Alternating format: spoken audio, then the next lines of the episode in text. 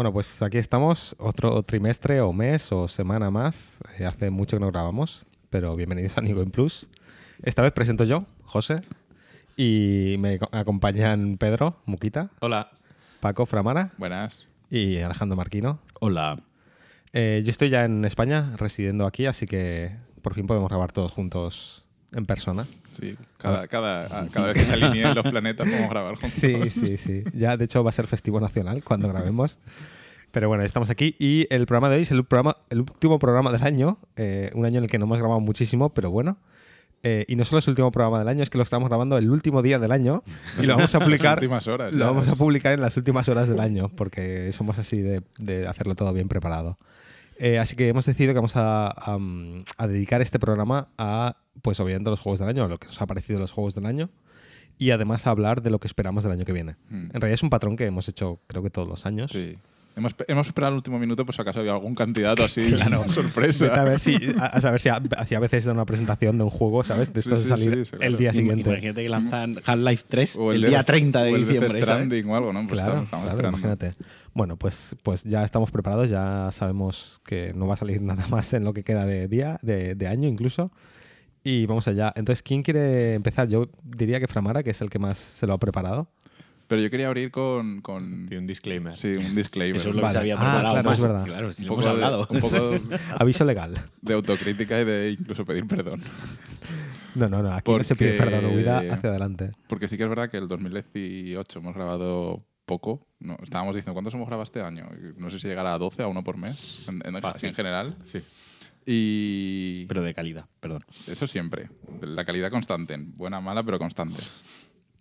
Y bueno, y abrimos el Patreon, que allá fue allá por agosto, septiembre, ¿no? Más o menos, que lo abriríamos. Así. ¿Tres meses? ¿Cuatro? Y, y con el Patreon queríamos ad- adquirir el compromiso, el compromiso además de intentar darle vidilla a la web, eh, que bueno, eh, intentar grabar un par de veces al mes eh, para tener un mínimo de, de- de constancia. Eh, sí que lo cumplimos al principio, pero noviembre y diciembre ha sido un poco, un poco una risa. Y total, que hemos de momento pausado, cancelado el Patreon para que mm, no cobre a la gente cuando... Paralizado, no- más bien. Sí, un pa- o sea, es- está pausado de momento, Sí. pero por si lo retomamos o no. Eh, pero más que nada para que no cobre a la gente cuando nosotros no estamos cumpliendo Porque nuestra ante parte. todo somos honrados. Sí, eh, ya nos sabía mal. Y, Vagos, pero honrados. Correcto. Así que bueno, eso. A ver. Y de, de, de- de 2019 pues ya veremos, ¿no? Ya a ver si retomamos un poco, porque también los últimos meses quizás no han salido tantos juegos, eh, ahora 2000 eh, enero va a empezar más fuerte, va, a haber bastante contenido y a ver si con ello nos animamos. Eh, también es verdad que ha sido difícil juntarnos entre unas cosas y otras, eh, que es complicado con el trabajo, con la vida y demás. Pero bueno, nada, eso, solo pequeño disclaimer bajonero. ya. Bueno, pero bien, nos, nos hemos dado, nos hemos Sí, sí, sí, explicado sí, sí. y que la gente sepa un poco. Sí, yo quería, yo lo quería explicarlo. Puse, puse un post en el Patreon, lo enlacé en, en Discord para que todo el mundo estuviese al tanto. Creo que también todos los Patreons recibieron el correo de- del aviso, o sea que, que todo el mundo ya está advertido. No dormías hasta que no dijeses esto. Sí, sí, que sí. Puedes dormir esta Ya, noche, está. Paco. Ya me siento mejor. y nada, ya podemos empezar con los GOTI si queréis, eh, o los juegos del año, o como queréis llamarlo. Venga. Pero ¿cómo lo hacemos? No sé, Es que no, no hemos sé. preparado nada. O sea, hemos preparado los, títulos, pero no hemos dicho, pues lo hacemos de esta manera que queda muy bonito. Pues no sé, eh, ¿qué hacemos? ¿Top 3? Es top 3, ¿no? Lo Top que- tres, Yo podemos había cogido tres. tío. Tres. Sí, top no es el clásico top 3, ¿no? Vale, pero yo los, los míos los he ordenado casi por categoría de juego, o en plan triple A, medio indie, indie, algo así. Ya, Porque es es que... que- al final el trío God of War, Spider-Man, Red Dead es como todas las listas del mundo, ¿no? Es que es difícil, digamos, separar entre triple A y Ya, indies, ¿no? ya no sé, pero por- Yo sí les he puesto número. Yo sí me he mojado este año. Ya, está, ya está bien eso de todos los años que dicen, no, no hay favorito, no vamos a poner un. No, no, sí, sí, sí hay favorito. Y sí que ha habido uno que me ha gustado más que los demás. Va, pues empieza tú, yo que sé. Venga, va, pues venga, Marquino. Lo que pasa es que vamos a tener eh, compartidos, entonces. Bueno, pero bueno, bien, los está- que es eso pues, bonito. ya se... Venga. Nada, en, mi, en mi puesto número uno de 2010. Yo quiero decir que he hecho una lista muy casual. No, pero no empieces por el uno, que eso es como... Ah, vale, vale, venga, va. Yo he hecho una lista muy casual, quiero decir, yo no me he ido a indies, no me he ido a títulos que me inspiraban. Yo me he ido a videojuegos al, uso. tampoco es que los haya jugado. Claro, o sea, aparte, pero aunque los hubiese jugado, me hubiese cagado en ellos. Porque hoy voy a explicar, porque a mí si algo me ha traído 2018 ha sido otra vez juegos juegos. Hacía mucho tiempo que no me sentaba un fin de semana a decir, voy a jugar eh, 36 horas a la consola. Voy voy a estar dos noches sin dormir, voy a jugar mucho y me quiero acabar el juego el fin de semana porque tengo ansia.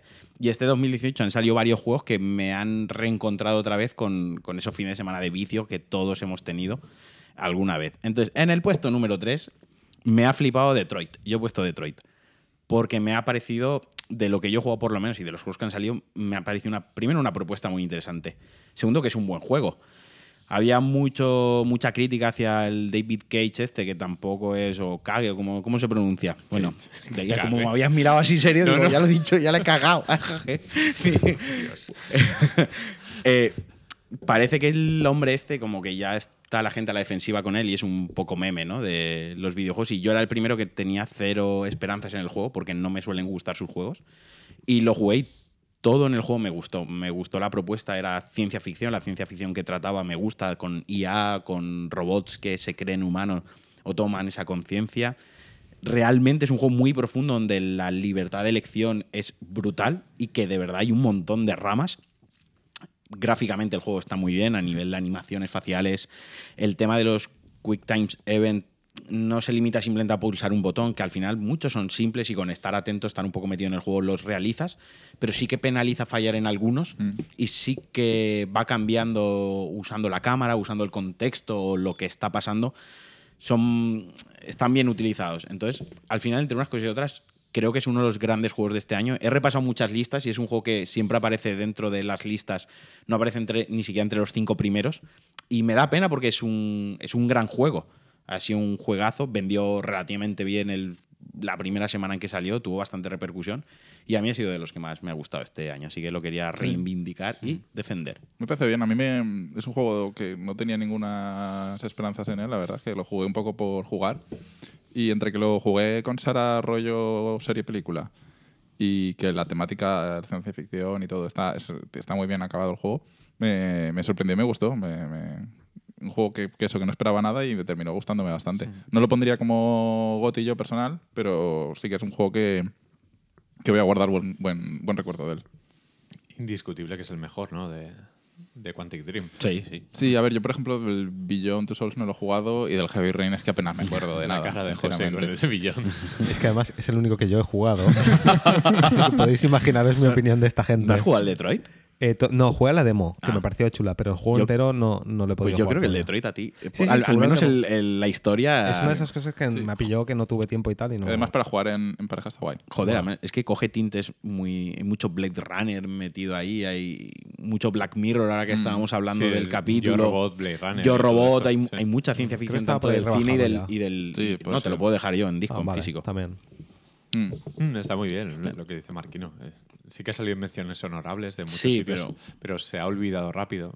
Bueno. Le quería hacer yo el huequito. El año pasado era Forza con un juego de Sí. coches, que parece que también siempre se olvidan estas listas. Este año la toca. No sé si en los, en los GOTY, los Game Awards estos, por lo menos nominada narrativa estaba y no sé si llegó a ganarlo, no me acuerdo. En el mismo. último podcast, de hecho, hablamos de. Mm. vaticinamos resultados y, y salieron. Y Al final al final, God God of of War War. y Red Dead se llevaron prácticamente todo. Sí, a la par, más o menos. Detroit, no sé, no sé si se llevó algo, o quizás mejor guion o algo Creo- así. Algo de eso, estaba nominado guion o, o Mira. narrativa o cosas de esas. Yo voy a decirlo, a mí como juego entero, o sea, como experiencia jugable y como videojuego, y a mí me parece mejor Detroit que Spider-Man. Y algunos estará llevando las manos a la cabeza. Pero Spider-Man, después del furor ese inicial que hubo con el Spider-Man del Hmm. primer fin de semana, joder, Spider-Man tenía una historia principal muy buena, pero como sandbox, como sandbox flaqueaba mucho. O sea, tenía la historia principal muy chula, pero el resto de cosas eran muy coñazo. A ver, Spider-Man es que es muy genérico, pero genérico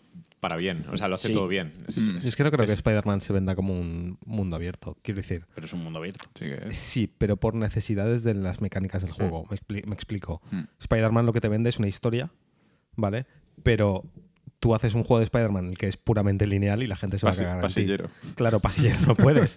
Entonces, creo que el juego es mundo abierto por necesidad del, Sí, del- tiene- mundo. Contiene elementos de Sí, sandbox, de pero misiones que secundarias, sería de como comparar y... ya, pero en el momento que lo, lo- lo criticas o lo o hablas de él como si fuese un sandbox como lo es GTA o, o lo es Red Dead creo que estás clasificando erróneamente el juego. Ya, pero a ver, a ver, lo que, el es- sandbox es- tiene muchísimas. Sí, estoy de acuerdo en que, el que Spider-Man es un juego que cuando lo acabas la historia no hay mucho más que hacer aparte de los coleccionables.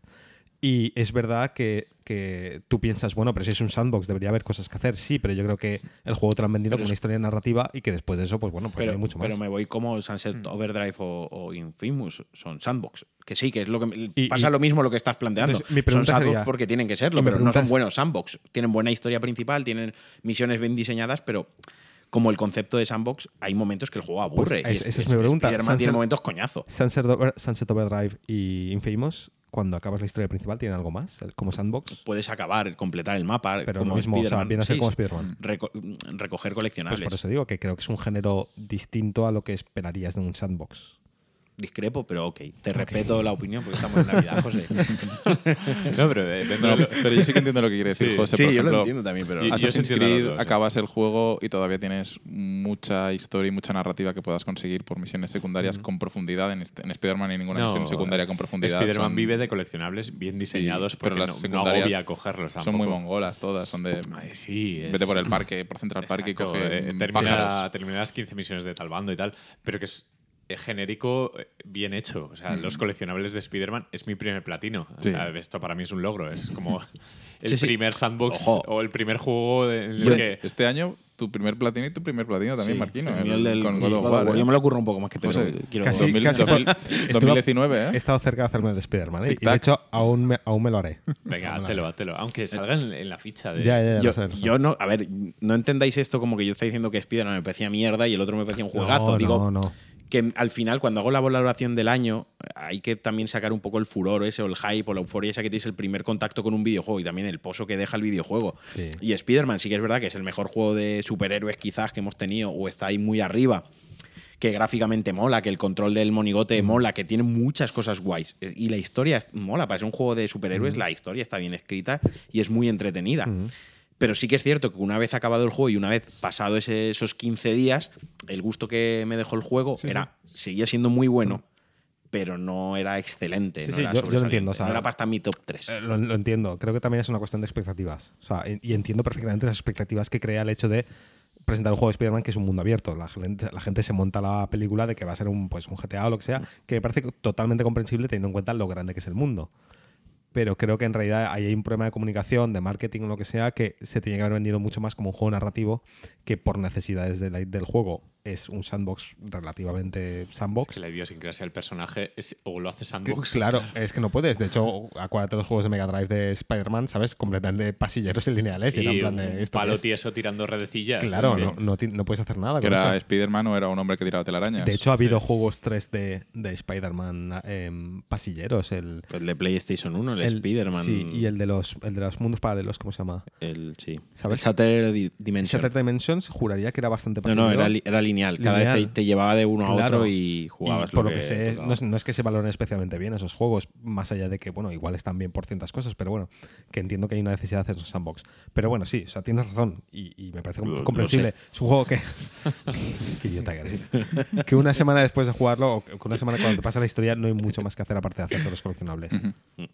Pero bueno, yo de Detroit no me pararía a hacer finales tampoco, ¿eh? Ya, Claro. Yo- Detroit. yo- yo- es como, joder. Pues yo me moví un par de veces, no a hacer finales, pero sí a cambiar algunas decisiones. Porque quería ver eh, simplemente qué, qué pasaba en esa escena. Sí, a ver, yo, yo siempre he dicho en este podcast que la naturaleza del personaje de Spider-Man te obliga a hacer un juego pues no demasiado profundo en lo sentimental, en lo narrativo, pero está muy bien contado el juego para lo así- que es. Y aún así, a mí Sí. la historia me No, parece está muy bastante bien, No, no, es buena, es una historia Yo- buena, Yo flipé con la historia historia. bien contada, divertido, fiel a Mm. Spider-Man, a los cómics, respetuoso con todo el mundo. Para los no fans también es atractivo porque engancha. Mm. Y Detroit es que, joder, eh, solo la presentación de Marcus, por ejemplo, yendo a comprar pintura, eh, sabes que es otro tipo de, de- de que va a impactar por otra parte. O sea, Mm. Yo Detroit me, me alegra que lo menciones, eh, creo que es uno de, los, de esos olvidados, también salió prontito, pero Mm. bueno.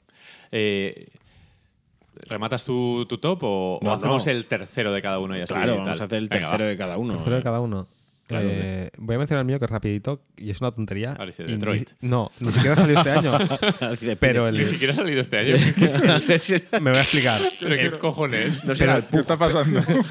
que va a me, nombrar me vais a dar la razón. ¿En serio? El, el Battlegrounds, el, el PUBG. ¿Otra vez? Sí. Pero si sé del año pasado, lo- le, echamos media hora en el GOTI del año pasado. Da igual, es, un juego, es el juego al que más horas le he Podemos- echado este año. Oye, Vale, ahora que- podemos que nos- recortarlo. Nos, pagaban en Patreon. Podemos recortar lo del año pasado y pegarlo. Ahora mismo. A ver, me explico. Yo creo que puede. O sea, Yo te entiendo, puedo yo entenderlo. Te Es, entiendo. es al juego No. que más horas le he echado este año. Es un juego que sigue en, Claro, en es un juego proceso como de desarrollo. servicio. Es como los Es un GOTYs ju- estos a los- eh, Y a los- anoche estábamos jugando. A los, Y anoche estábamos jugando. a los ongoing. A los Claro, es un ongoing tío. Es un juego que, que, pues no, no habrá- han salido dos mapas. Claro, no habrá noches que nos sentamos y decimos, venga, Pues echamos un pub, ¿sabes? Entonces, para mí es un, es un es uno de los pocos juegos que me está durando muchísimo, muchísimo tiempo y que, que me sigue gustando mucho. Y pese a que a veces que, por ejemplo, que hablamos el otro día, ya no juego solo, Mm. ¿vale? Porque jugar solo me, me agobia. Pero en equipo, con, cuando hay alguien, ¿sabes? Ya sea un dúo o un trío o jugar los cuatro, me sigue pareciendo un juego súper guay de jugar. Y aunque han salido más Battle Royales, el ROE es lo más parecido que, que me ha pillado también gustillo, me sigue pareciendo el, que más me gusta. Mm. Entonces, para mí está ahí. Y no voy a decir más porque no hace falta más. Sí, no, yo estoy de acuerdo. El Battleground sigue siendo el mejor Battle Royale. Eh, nos dirán de todo con Fortnite. Ojito, eso, eso sí va a decir. Yo Ojito no- Fortnite. no quiero decir, o sea, no, no llego a decir no, es digo, el me mejor Battle me Royale. sigue pareciendo, Claro, claro. o sea, para mí es mi favorito. Sí, sí. Entiendo que Fortnite ofrece muchas otras cosas. Para mí, No. el PUBG sigue siendo mi favorito. Y bueno, eh, lo están haciendo bien. Des- Sí. O sea, Vikendi, que es el mapa de nieve, es muy buen Tiene, mapa. tiene altibajos el desarrollo de PUBG. Y Sí. hay cosas que muy bien. Oye, parece que se están poniendo las pilas. La, Sí. aquella, la campaña que ya de Fix, FixPub, Sí, bien. Pero el juego sigue siendo bastante carraca y. sí, sí. ¿Sabes? Pero bueno, Pero tiene, es tiene- parte del tiene encanto. ese algo que no lo iguala a ningún Battle Tiene un Royale, encanto. Y tiene un encanto que, que entiendo que no hace clic con todo el mundo, pero conmigo hace clic. Sí. No sé si es el manejo de las armas, eh, si es que nos hemos quedado prendados del por- porque sí, yo Para mí sé. es el realismo, yo creo. Sí, o el que pseudo realismo. es el único que tiene ese tono, ¿no? Ahora mismo. el sí. Ring of Elysium es un poco más Fortnite. Sí, pero el, el PUBG es que bebe tanto de los armas y de los Operation El COD Flashpoint. quizás sí que se lo toma, Sí, un, poco, se lo toma un poco más en serio, entre comillas. A mí el COD no me ha llegado a Pero cojar. claro, o sea, yo me refiero al, al feeling del juego, a cuando juegas la- la- el peso del movimiento y demás, para mí es muy arma. El sonido es el que mejor sonido, sonido tiene. El también, del sonido ¿sabes? es muy bueno. Entonces, a mí es que me recuerda tanto a Arma que son juegos que me gustan muchísimo que conmigo hace clic, ¿sabes? En cómo te mueves. De hecho, está, quiero decir, el, el Battlegrounds empezó siendo un modo de. casi un mod de, de arma. Entonces, como que bebe mucho de, de ese juego y para mí, pues, me gusta mucho. Vale. Pues Siguiente. aceptamos. Entonces, eh, Te toca. Pedro. Vale, pues yo he puesto en el top 3 el tercero Dead Cells, que hemos hablado ya aquí en el podcast, un juego de Early Access de 2017 realmente, pero salió finalmente en este año. Eh, lo jugué muchísimo en PC cuando estaba en Early Access, que era pues, 3-4 niveles, o, o cada semana, cada mes eh, ampliaban un poquito hasta la versión final, que la he jugado en Switch, lo, lo he reventado en Switch. Eh, Le he dedicado como 70-80 horas. He jugado una barbaridad. Es un roguelike eh, con estructura de Castlevania moderno, Metroid, eh, pero muy enfocado al beat 'em up. Es muy de pegar. Eh, le destaco sobre todo que tiene, creo que el control en 2D más perfecto que puede haber. Sí. No se me ocurre mejor control ahora mismo. Y el juego, pues, sobre todo aparte del buen control, que es indispensable para algo así, eh, tiene eh, un desarrollo muy medido, una dificultad muy justa y un sentido del progreso bastante interesante. Al menos a mí me ha enganchado muchísimo. Cada partida, aunque fuera mala, la disfrutaba. Y he llegado a esa sinergia absoluta con el juego de todas las partidas avanzaba mucho, descubría algo y he alucinado con todo, con su sentido del humor, con su diseño artístico, eh, sobre todo con, con ese flow que transmite el, Sí, es- el es saber el- que responde perfectamente a tus acciones. Es el, el control más, más la velocidad que lleva el juego, porque es mm, tremendamente rápido, es, es un ritmo muy bueno. Eh, y, y si esa progresión que sí que es verdad que, que- que notas, si por ejemplo un run es malo, que no avanzas a partir de cierto momento ya empiezan los enemigos, te empiezan a destrozar, eh, o esas partidas que al, al contrario, ¿no? que, que llevas una, una build que te por, por el random del juego Sí. te ha salido eh, como en Isaac, ¿no? es el, es el, el sustituto que hemos, por el algo que hemos rompe el cambiado juego, con Isaac. Eh, que, que es la gracia de los roguelike, ¿no? que tanto nos gustan a nosotros. Eh, por eso tienes que jugar a Hades. El, Ya, el ya, nuevo juego de jugarlo. Supergiant eh, Games. eh, que bueno, de momento está en Early Access, lo mismo, tiene poco contenido relativamente por ahora, pero también tiene, tiene ese, ese feel de, de, de, la- de cada partida es diferente, de, de avanzar, de, de conseguir una progresión y, y tal. Y, y mira que yo soy bastante receloso con alguna corriente indie. eh, luego tocaremos un poco a mí Celeste Sí, y ahora- tal, y eso, entraré eso con que es muy bueno y tal. Pero Death Cells creo que de esos indies que no se ha hablado tanto Mm. eh, para lo que aporta. Porque pocos indies he visto con ese, ese nivel artístico y de control y, y ese cuidado en las animaciones. Y, Es, es que creo que mm, eh, los Early Access son un poco arma de doble filo. sí, porque se puede pasar de moda tan pronto como... Eh, antes de salir el juego se puede pasar de moda. Efectivamente, yo creo que Death Cells tuvo su boom en 2017, que es cuando tuvo el Early Access, y tuvo muchísima, muy, muy, muy buena acogida con el Early Sí. Access. Y cuando ya salió, mucha gente ya lo había jugado bastante. Nosotros, por ejemplo, ya lo teníamos eh, bastante. No, no quemado, porque sí que le, le volvimos a echar un, montón de horas. Pero ese juego ya se había hablado de él. Y lo único que podías decir es que había salido. Y a lo Sí, mejor el eh, nivel final, que creo que no llegó a salir Eh, nunca. exacto, el, el pero- final boss y el, y Pero el resto ya no había nada más que decir porque ya se había dicho todo. Hmm. Entonces, el- los early access eh, lo que te restan es eh, visibilidad en el lanzamiento. Pero bueno. eh, Sí, pero bueno, yo desde aquí que, siempre... que por eso creo que es por lo de por, por lo que Cells ha Sí, estado un poco más ha estado un poco más omitido. tapado dentro de la lista de indies y mira que han salido grandes indies, el Into the Bridge, Subnautica, etcétera, etcétera. Bueno, Subnautica es otro caso parecido también de Early. Access tal. Pero este me quedo con él porque he conectado desde el principio eh, de primeras, o sea, enseguida he empezado a jugar y he dicho, esto es muy bueno, mm. aquí hay calidad, aquí hay mimbre, aquí hay hay categoría, hay gente que sabe, que ama los videojuegos y, y como Sí. arcade roguelike creo que no, no tiene rival ahora mismo este año. Creo No. que es lo mejor que ha salido. Entonces, si lo quiero jugar en 2019, para meterlo en la lista GOTY 2019 como título de 2018, ¿en qué plataformas lo puedo jugar? Pues Porque, no, no, de verdad. O sea, aparte de Switch, porque estáis comentando Switch, y No, lo pero que yo leía en Twitter era mucho Nosotros lo Switch. jugamos en PC en su día, porque Sí. solo estaba, el Pero en Play solo de 4 se puede jugar. Es- ¿En Play sí, 4? se puede No jugar lo en Play sí, 4, ha salido todas. Es de los pocos juegos que me he sentado yo a- en el PC a jugar con mando. Es que, Mm. exacto, por lo que me lo estáis describiendo, no me veo jugando mi monitor de 21 pulgadas en mi Marcus con el mando con el cable. yo he jugado ahí. ¿eh? Lo veo un Yo poco yo- más yo de pensaba- yo pensaba sentarme en el igual, sofá. Yo pensaba igual y, a- y le metí el año pasado le metí 30 40 horas en, en el PC. ¿eh? Y mira que no me parece un juego de PC. Pero ahora- O sea, de PC, no me parece un juego que disfrutaría yo en PC. Ahora con, con las opciones que hay para jugarlo. en eh, Play 4. Play 4. Sí, ha sa- es- ha Quiero salido- decir, es que para- no me- para yo jugarlo no estoy con seguro, pero mando- supongo que sí, ¿no? Juraría que ha salido en todas. Es- yo es que me puse las anteojeras estas de Switch, Switch Sí, y nada claro, más es- porque, pero porque por venden la Switch. naturaleza del juego de partida, bueno, rápidas, relativamente rápidas. Es el Sí, típico que aprovechar el modo portátil Sí. de la Switch al final. do- dominas el juego y 40 minutos no, no te los quita nadie, pero eh, creo que en cualquier plataforma puede ser agradable. Mira, sí. Switch, eh, Play 4, One, en. Microsoft Windows, en Mac y en Linux. O sea, que todas. Salido en todos los lados, tío. 2019 es el año de Linux. Salió hasta en las impresoras. Pues Pues sí. eso que yo siempre mando el mensaje pro Death Cells, que todo el mundo lo pruebe. No, porque Incluso hay compañeros de, de trabajo que lo típico, eh, fiebre Switch, vamos a jugar a no sé qué, ¿a qué jugamos? Yo decía, ojo con el Death Cells. Y alguno ha venido a darme la razón diciéndome, cabrón, esto vicia mucho. Y gente que, que lo ha reventado absolutamente. Lo, lo voy a jugar, lo voy a Está jugar. muy bien. ¿eh? Es droguita. Eh, bueno, te toca. Pues yo mm, tengo Celeste, que es el que, Oh. que, habías, que habías comentado. Eh, dos, de hecho, varios de mis juegos son de los de, principio de año. Celeste salió nada muy a principios de año. Yo lo jugué en Switch y es verdad que en Switch, por ejemplo, me dejó mal sabor de boca por el control. eh, que bueno, ya lo comenté en el podcast y demás. Pero bueno, aún así eh, es más culpa de la plataforma que del juego en sí.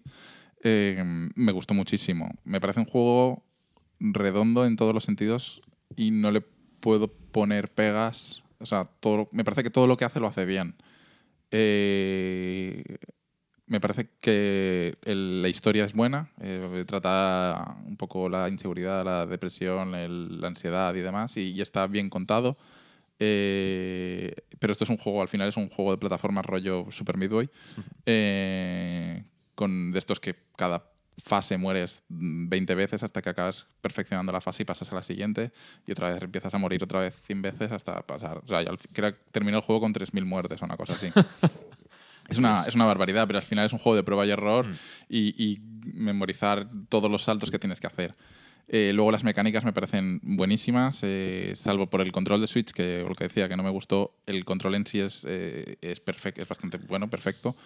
Eh, y están muy integradas en la historia, eh, cómo evoluciona la historia, integra las mecánicas en el juego, eh, la banda sonora y demás. En el juego me parece que no le puedo poner pegas. Y, y aunque me parece raro poner Celeste eh, o, o otros juegos indies por encima, yo que sé, de Red Dead Redemption o, o de Spider-Man, ¿no? que también me han parecido buenos. Es que, claro, a mí me cuesta mucho separar el, eh, eh, la categoría AAA y la categoría indie en cuanto a, a GOTIS, porque estoy poniendo, por ejemplo, Celeste es mejor que Red Dead Redemption 2 y es como, yo qué sé, es como... No, no, sí, lo estás poniendo. de hecho. Te recuerdo que todo decir- esto es muy personal. ¿eh? ya, Esto- exacto, entonces... yo qué sé, no sé. He tenido muchas dudas a la hora de hacer esta lista. Yo- Sí. he leído muchas listas de GOTI con Florence, el juego de, de También, móviles. también lo pensé en poner. Y, y- y si te pones a pensar y lo comparas con Red Dead, es como insultas a, a demasiados trabajadores. Ya. Pero son, son al final sensaciones personales. Es Mm. como, bueno, eh, tienen, tiene cabida, no, no tiene que haber un favorito. Ya. A mí me gusta FIFA 19 un montón, Sí. pero tampoco lo meto aquí en el podcast, no sé. Sí. Es un poco dar variedad, hablar de, todo un poco y no sé. Mm. Y mucha gente, porque eh, puse mis eh, juegos favoritos por Twitter y un par de personas me preguntaron que por qué puesto, había puesto Celeste y qué pasaba con Gris.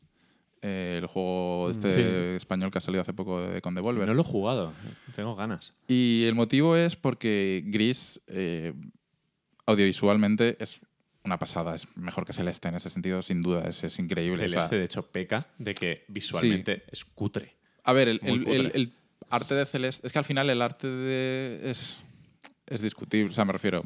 El, estilo artístico por el que decidir un juego. Pues han, han decidido ir por ese y, y- dentro de ese, de porque es pixel tocho, de Spilsel Gordaco. A mí me parece que está bien, pero. O sea, otro estilo, por ejemplo, el de Gris es que es, es una maravilla. El estilo acuarela este que tiene y la banda sonora que tiene es de lo mejor que se ha hecho. Pero mm, por ejemplo, a nivel de historia, eh, Gris me parece muy abstracto, muy difuso, ¿no? muy, todo muy onírico y tienes que interpretar tú demasiado y es más difícil a lo mejor identificarse, es todo muy genérico eh, en, en- en lo que, la historia que te está contando, que mm, Gris trata sobre la, sobre la pérdida, ¿no? sobre el duelo. Eh, así como Celeste trata sobre también depresión, ansiedad, que podrían compararse. Eh, la historia de Celeste me parece mucho más eh, acertada la, la línea que han decidido de contarlo, más eh, directa. Y bueno, eso, nada más. Pues bien. Pues vale. Pues vamos, vamos con el 2. Pues le doy yo, ¿no? Dale, dale. Ah, venga, va. En mi número 2 yo he puesto a Red Dead Redemption 2. Porque sí, tío, porque le he metido... El otro día saqué lo del resumen este y los juegos de, de Play y era el segundo juego o el primer juego que más había jugado, ¿sabes? En, en toda mi historia la Play 4, o sea, le he metido ya más... Y en menos tiempo. Y Y en menos menos, tiempo, o sea, que salió hace un mes y medio. Le metió más de 100 horas en menos de mes y medio. Eh, joder, ¿cómo no lo voy a poner en la, la puñetera lista esta? O sea, me ha parecido no mejor que el que he puesto número uno, pero eh, me parece sublime, tío. O sea, me parece que es... Y ya más allá de los propios eh, aspectos que pueda tener el juego individualmente, creo que es lo que esperaba de la secuela, ¿no? Y creo que es lo que a mí me ha gustado de Red Dead Redemption 2. Muchas veces cuando te van a lanzar una secuela, esperas o que mejore lo que hay, o que innove mucho respecto a lo que hay, o que realmente esté justificada que es una secuela, ¿no? Ayer leía, o, antes de- o esta mañana leía sobre el tercero de Tomb Raider, que decían, es entretenido, eh, pero es un juego totalmente continuista, no han innovado nada, entonces pff, está ahí y lo juegas y ya está. Mentira, no es entretenido. Ent- Creo que Red Dead Redemption 2 justifica el 2 en el nombre, justifica los años de desarrollo que ha tenido y no simplemente se conforma con ser la segunda parte a- y introducir cuatro mejoras. Es que directamente cambia totalmente el concepto de juego que teníamos respecto al primero. Primero, por, eh, en primer lugar, porque está capitulado. Tiene una estructura de, de capítulos definida. Luego, la, narrativamente es el juego de Rockstar más maduro, no más, sino más maduro, más complejo, más profundo, donde sí que se ha escrito la historia de una manera más coherente. Se aleja un poco más de lo alocado y lo estrambiótico que estamos acostumbrados en Rockstar para centrarse en algo más narrativo, más crudo, más real, si, si puede ser real. sigue teniendo sus personajes locos y sus pequeños guiños de locura y absurdez, pero creo que es un juego que sí que es más consciente y más maduro de sí mismo. El control no llega a ser excelente, pero es bueno. El mapa de botones es un desastre, los menús son un desastre, la iluminación es una pasada, el mundo está vivo. Quiero decir, se le coge cariño a los personajes, tiene un desarrollo de personajes brutal, hasta la más el más tonto del campamento que está ahí secundario paseando de vez en cuando, si te sientas a hablar con él y, e intentas ir sacando conversación con él a lo largo de los capítulos, al final acabas conociendo al personaje y muchos evolucionan. Entonces creo que el conjunto es tan bueno, es tan titánico el conjunto y es tan buena secuela que ya de por sí, o sea, tiene que ser uno de mis juegos, no solo favoritos del año, o sea, para mí ya se ha convertido quizás en mi, en mi top 10 o top 20 si se puede tener, eh, estaría el juego. Y sí, le pegué un enganchón que en los cuatro primeros días me lo pasé prácticamente la historia principal y estoy pasándomelo otra vez y voy por la mitad del juego con un montón de coleccionables ya recogidos. Y aún falta que saquen el online, que buenas risas nos vamos a echar. Entonces, creo que tampoco se puede decir mucho más. Ya le dedicamos dos podcasts casi al juego. Se han dedicado páginas y páginas escritas, vídeos de YouTube y todo el mundo opina. O sea, está ahí. Así que vosotros diréis que he visto por ahí que no lo habéis metido mucho en las listas. ¿eh? Yo no me he metido, pero porque, aunque me ha gustado, lo he disfrutado mucho y me ha gustado mucho y tal, eh, tengo problemas con el juego y creo que, no sé, no, no cumple los no cumple mis méritos para ser juego del año. ¿Me vas a discutir todos mi goti, José? sí, si puedo, si puedo, sí. Mi propósito de 2019 es discutir más contigo. Ah, pues, joder, va a ser Bueno, guay. Va a ser Está, guay. está calentando. No. Calentamos para Eh, no, pero para, para mí, por ejemplo, hay un vídeo de. ¿Sabéis el, el chico este que recomiendo muchas veces de YouTube, el Neki Jakey este? Eh, hizo un vídeo hablando de hablando de, del Red Dead.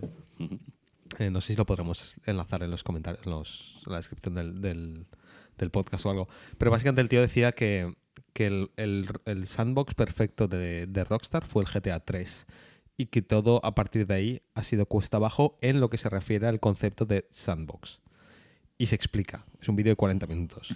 ¿Vale? Y lo que viene a decir es que una de las cosas que tú esperas en un sandbox, y esto es verdad, y esto me, me ha pasado con GTA V, pero me ha pasado mucho más con Red Dead Redemption 2, es no poder elegir cómo quieres hacer una misión. El juego espera que hagas la misión exactamente como el juego quiere que hagas la misión. En el momento que intentas desviarte ligeramente de cómo el juego quiere que hagas la misión, fallas la misión. Y eso para mí es un. O sea, choca brutalmente con el concepto del juego, que es un sandbox. ¿Vale? Hmm. Ejemplo práctico. Eh, una de las misiones eh, tirando hacia el final del juego que te envían a un, a un almacén a robar unos documentos. Bueno, a, a conseguir Sí. unos documentos. ¿Recordáis esa misión, Sí. vale? El juego, cuando te está explicando esto, te dice: Mira, ¿ves esa, esa ventana de ahí? Ahí es donde están los documentos.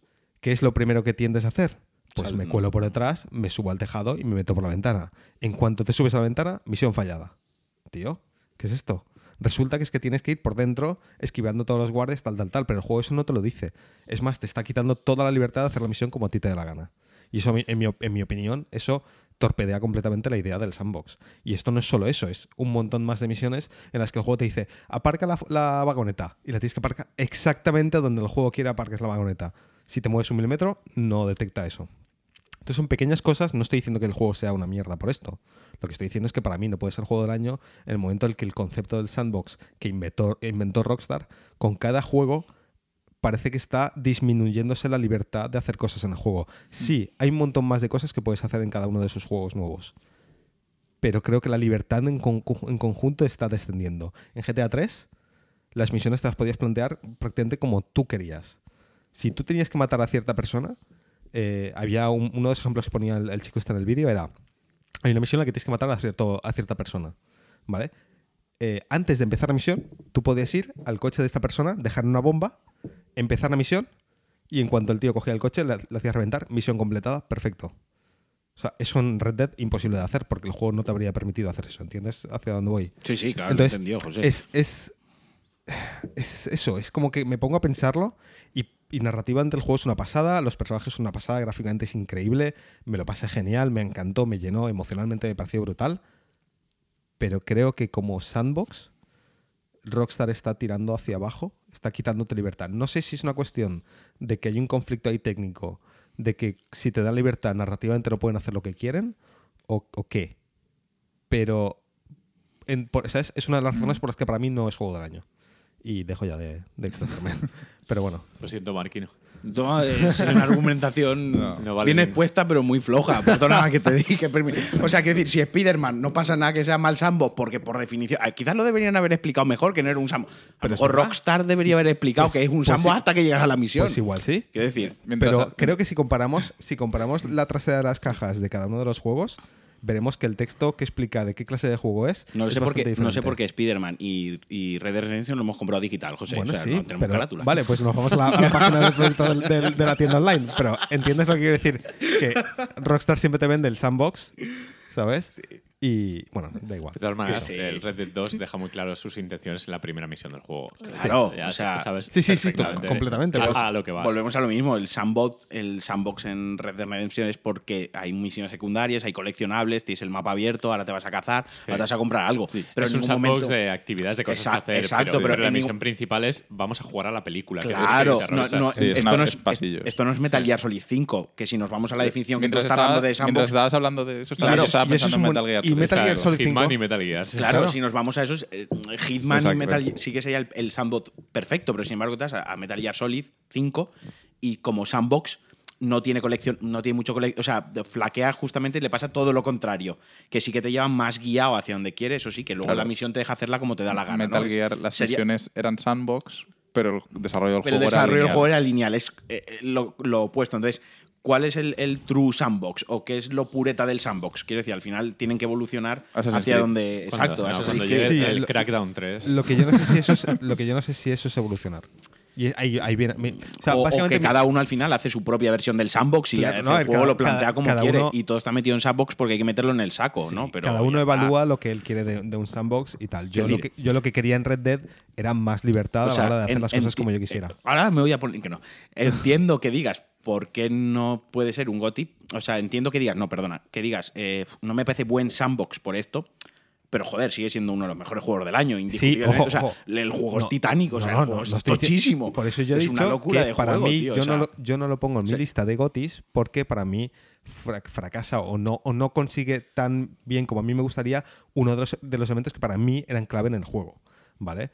No, no, no, vamos, Pero- ni, ni me plantearía decir que no es un buen juego, que no es uno de los mejores Y- juegos del año.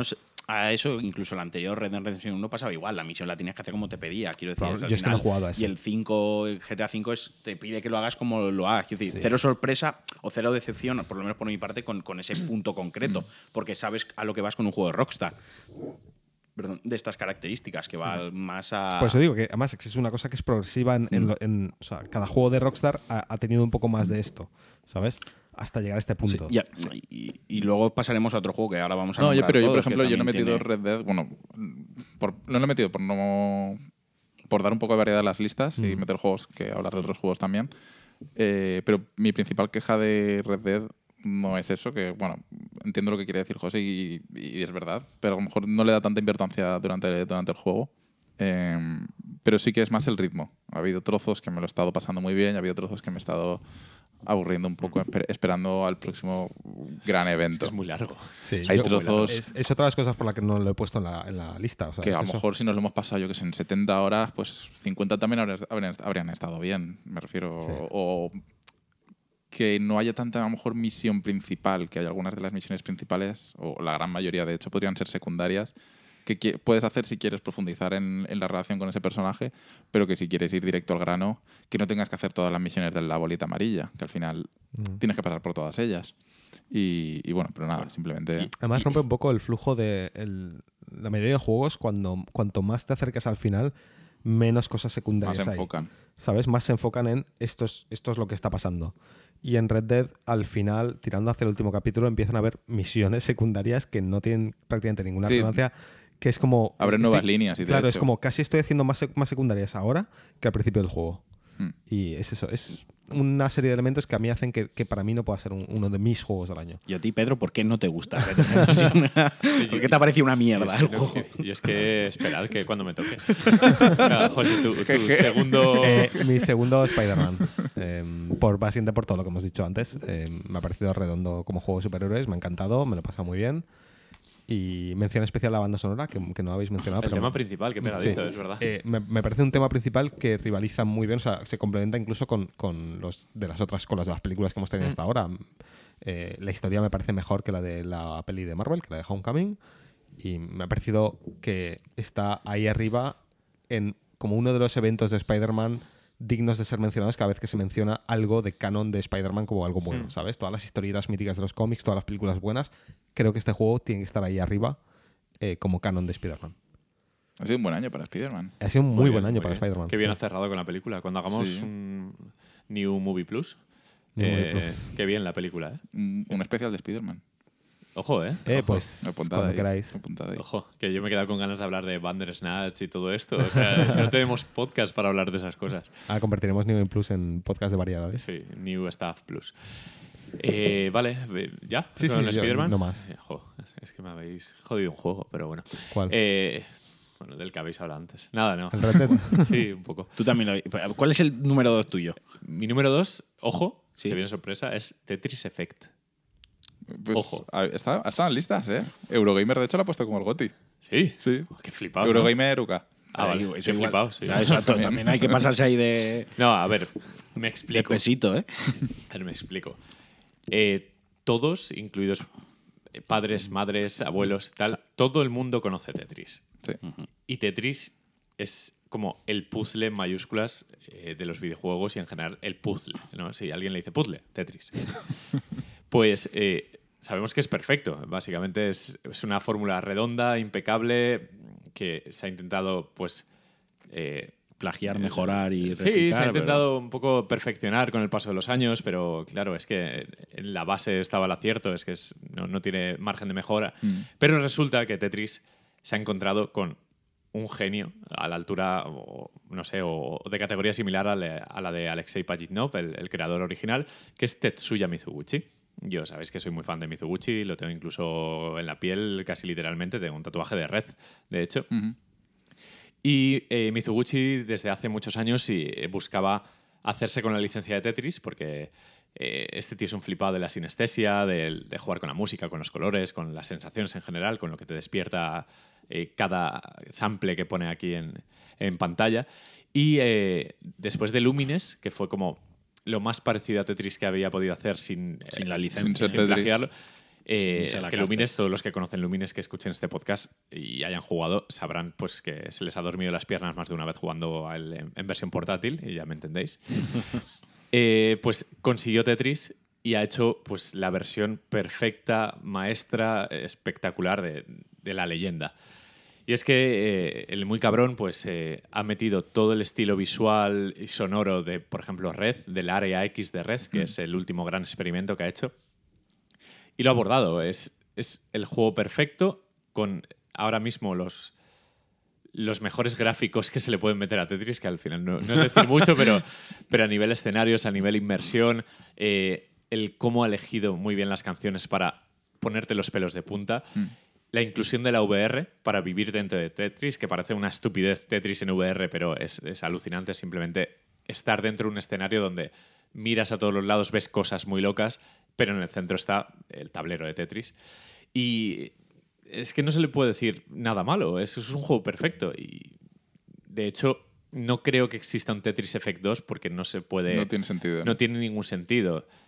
Ahora mismo, si, si en 20 años recordamos Tetris, seguramente se recuerde Tetris Effect por todo.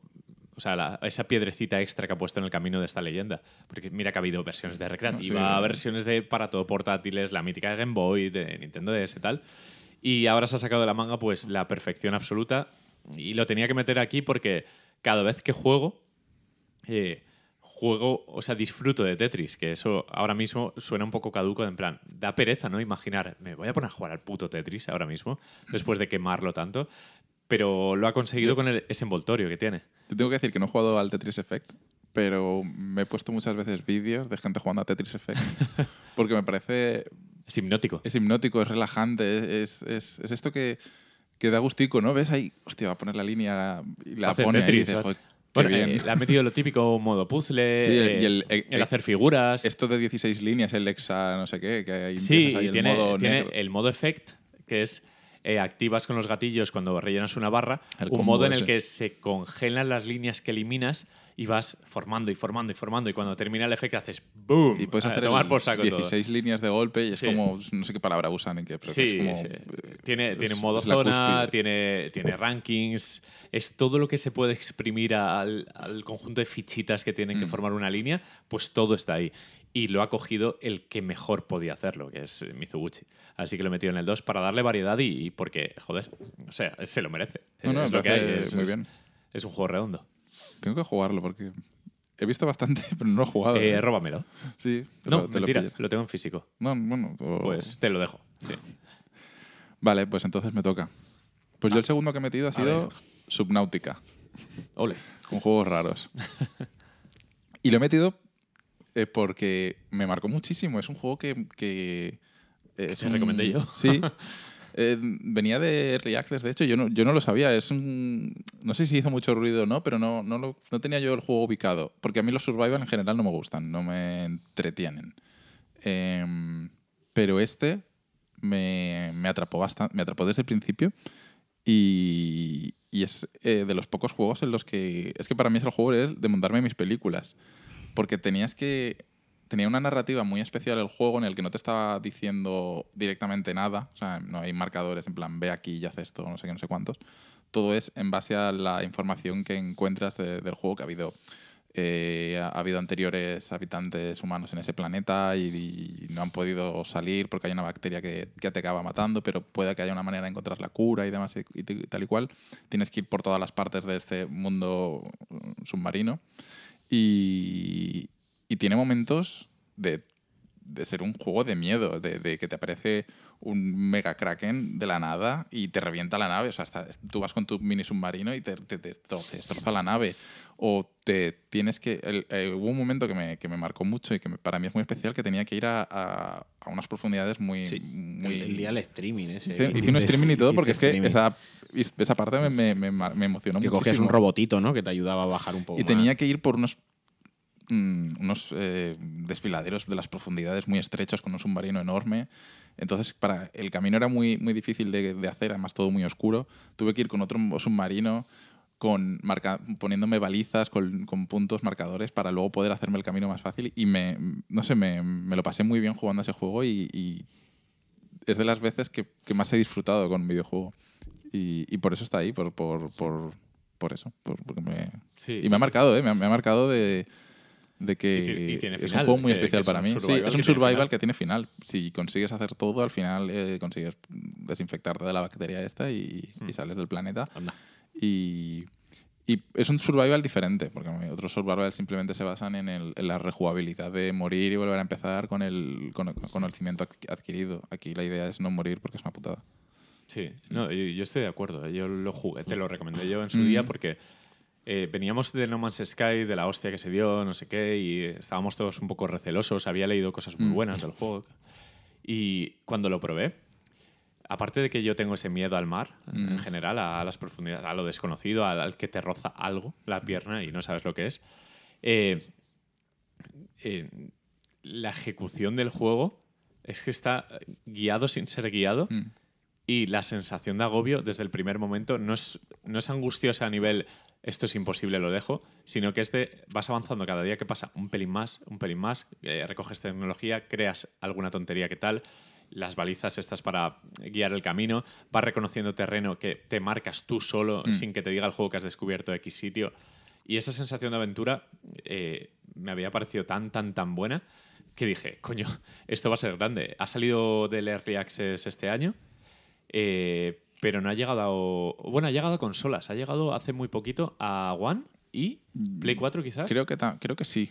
Creo que sí que lleva consolas y se rumorea que hay un- va a haber un DLC del Ártico, Profundidades Árticas o algo así en, en 2019. Pero bueno, que es uno de esos Mm. juegos de PC raros que, bueno, han tenido Mm. nombre porque al final sí que se ha hablado de ellos, pero no es tan conocido. Y yo me atrevo a decir que como survival es el mejor Sí. que he jugado en mi vida. Para mí sí, y además es eh, el rollo de aventura y montarte tus películas, eh, para mí comparable a Zelda. O sea, Sí, sin- no, sin- no molesta a ningún narrador ni nada, es un poco elige tu propia aventura. Mm. Y, y hace... Y puedes jugar, si, si te mola el rollo creativo de los survival, Sí, puedes jugar el modo más, fácil de construirte ciudades submarinas, que al final Mm. puedes llegar a construirte unas bases increíbles. Pero que no da pereza el hecho de que algunos survival que ves que construyen cosas y dices, sí, hombre, la va a construir Mm. su, su padre. Pues en este no, en este la progresión es tan natural Sí. que al final te lleva de la Además, mano. la construcción es un poco por la necesidad de seguir avanzando en descubrir lo que necesitas, pero no es eh, la construcción esta de me voy a hacer un castillo porque, Sí, mm, porque puedo. Está muy bien. No, la Mm. verdad es que. Y ahora que está en consola, en One seguro, porque me parece haber visto un análisis por ahí. Mm. eh, quien, tenga, quien no tenga PC lo suficientemente potente como para moverlo, porque es el típico juego mal optimizado Sí, va, o regular. va duro. Pues que a, a tope con él porque se divertirá. Es, es lo contrario de No Man's Sky, es ir para abajo. Sí. Hacen Creo falta más juegos de submarinos. Y lo contrario es que va bien. O sea, no, no, no crasea al menos. Creo que va a ser mi primer juego de 2019. Pues, me, me apetece mucho jugarlo, además. A mí los survivals así me gustan mucho. Sí. Ponte cascos y disfruta de, de, Sí. de meterte ahí. Y en cágate de miedo también. No, no, No, no, da, miedo y agobio porque a veces. No, pues, el, el ver una lucecita en, en las fosas marianas ahí que dices, ver, bueno, que yo paso, sí, que sí. tengo un poco lo que tú dices de, Sí, de lo del mar. sí. Me da mucho miedo las estructuras submarinas y Sí, tal. exacto. Y, El óxido dentro del agua, un sí, barco, tal. sí, sí, a sí. Y en Half-Life, por ejemplo, hay un par de partes submarinas y tal que lo paso fatal. O sea Hmm. que sí. Mm, pues eso, yo lo recomiendo mucho. Bueno, eh, saltamos directamente. Ya Eh, toca Gotis. Ya toca el número uno. Toca Gotis. Bueno, para mí es la actualización de No Man's Sky. No. no. Ese es el mención especial a mayores risas Buah, a mí 2018. se me ocurre uno bueno para trolear, va. Pero se- porque, me reí, porque me reí mucho cuando jodió la misión esa que os caíais ahí infinito. que aparecías en el. Aceptaba la misión y aparecía en el en espacio. el espacio, me reí mucho. o sea, Y o sea, la de la base. ¿eh? Lo y que me puesto ponerle banderitas y no sé Sí. qué. Nos reímos. Yo creo que es con el juego que más me, me he reído jugando con vosotros. He llorado de la risa. Ha sido ese. O sea, Pero que ha sido sí, yo también lloré de la que risa. Me acabo de acordar que nos reímos muchísimo. Nos reímos Que mucho. tenemos que volver, por cierto. que lo- entiendo que lo habrán arreglado ya. No. Eh, eh, Paco no. Yo, de hecho, yo pensaba que Paco lo iba a poner en su goti este año ¿verdad? también. ¿sabes? Qué cabrón, qué cabrón. Yo pensaba que era el suyo, pero yo qué sé. Bueno, va, vamos Bueno, a va, mi number one, el, para mí ha sido el juego que protagonizo yo, God of War. El- pues el, el dios de la guerra. Y no sé, si queréis nos extendemos entre todos, porque creo que aquí hay un poquitín más de... Sí, no sé si hay consenso, no he visto vuestras listas, Creo pero... que puede que coincida con más de uno. Es Sí. mi número uno. Y también es mi número Claro, vale, uno. pues sí. hablad los tres y yo voy con mi número. Hijos de puta. No sé, es que, que se puede alabar más. Quiero decir, eh, la dirección del juego es perfecta. El, gráficamente el juego es la hostia. eh, narrativamente es muy bueno. Los controles, el toque RPG, la ambientación han dejado la horterada esta de Grecia, se han ido a lo nórdico. Pobre griego. El- la música, el- el- las interpretaciones de las voces, las interpretaciones faciales de la captura de movimiento. O sea, El, el boy. el boy, Boy. es- Boy. todo el juego es, es redondo, es volvemos a un sandbox que no sabemos si el sandbox lo hace bien o mal, pero sigue siendo un juego de mundo abierto. Y no sé, ayudadme vosotros, opinad ver, vosotros. yo no ver, si has visto algún vídeo donde lo desmontan totalmente. No, y- no lo considero. No lo considero tal sandbox. José, Tal Sassel. José hoy está dando etiquetas de sandbox. Madre espera. mía. Sí, no, no a ver, ya me no parece, sé. o sea, es un juego de mundo abierto. Sandbox tampoco. O sea, el sandbox, a ver, es lo mismo, cabrón. no es lo mismo. No, Estamos- es, no es lo mismo. No es lo mismo. Hombre, El porque aquí no se llaman a ver, cajas el, de arena. El concepto, claro, pero el concepto de sandbox, ¿vale? ¿Sabes de dónde viene la palabra de sandbox? Sí, sí, sí, sí. ¿Vale? Del niño jugando con los juguetes en la arena y montando sus Sí, sí, películas. las cajas de arena. Correcto. Como los gatos. Vale. No es lo mismo un mundo abierto, que es un mundo donde tú puedes ir donde quieres, cuando quieres, que un sandbox que te ofrece la libertad de montar Pero tus películas. Yo creo que es la traducción a español de sandbox. Mm, yo creo que no, porque existen los open world games, que son mundo, mundo abierto. Sí, pero en español ambos se llaman mundo abierto. no sé. Bueno, yo, yo he escuchado en inglés, ¿vale? No, pero me refiero las- en ambas definiciones. El término en español, la única forma de definirlo es mundo abierto. No hay. Sí, pero si estamos aquí hablando de es un sandbox. es Bueno, un vale, sandbox. Bueno. vale. Da igual, fantástico. va, va. Es un sandbox. No, no apetece discutir sobre esto. Eh, sí, a ver, eh, como mundo abierto, como sandbox o lo que queráis, no me parece gran cosa. No. Pero por, por narrativa y tal, sí. o sea, De hecho, empieza a ser mundo abierto o te dejan libertad a mitad de juego. Sí, es una, es una libertad falsa, Sí, realmente. no, o sea, es, un lo- pa- es un pasillo. A ver, es un círculo. es, claro, o sea, no es, no es un mundo abierto, lo que pasa es que te puedes volver atrás cuando quieres, ¿sabes? Pero Tiene backtracking. Tien- sí, Tiene backtracking, tiene misiones básicamente. secundarias que sí que te Sí, pero bueno, a tu rollo cuando Es es igual un- de mundo abierto que los otros, tampoco es que. no claro, sé. es un No, backtracking. hombre, no. Ah, pero que me refiero a que. Aquí sí que te dan misiones donde hay zonas del mapa Oye, que solo visitas. ¿Dark Souls es un sandbox? Mm, Es que, es que es muy Oh. parecida a Dark Souls al Oh. final. Es ese rollo. Dark Souls no es un sandbox. No, ¿Pero es un mundo abierto? Tampoco, ¿no? Ah, eh, estamos Sí, teni- superlineal. manteniendo Madre mía, un teorizando- diálogo de Es que necesito ganar esta, esta Venga, va. Mira, eh, la has ganado. Esta batallita. Espérate, sácame otra cerveza. Ya la has ganado, José. la has No, ganado. Vale, No, bueno, no. pero es parecido a Dark Souls en ese sentido, ¿vale? Que se puede Sí. hacer backtracking cuando quieras. Vale, Sí, es la Ahí clave. estamos de acuerdo. Pues eso. Em, y creo que lo hace bien. Mi problema con God of War, o lo, que, lo, lo poco que no me gustó, es la poca variedad de enemigos y sobre todo de jefes. No hay jefes como tal, te ponen el, logro de vez en cuando y ya está. Y luego el, jefe final, que bueno, pues eso. Sí, yo creo que son cosas que se han guardado.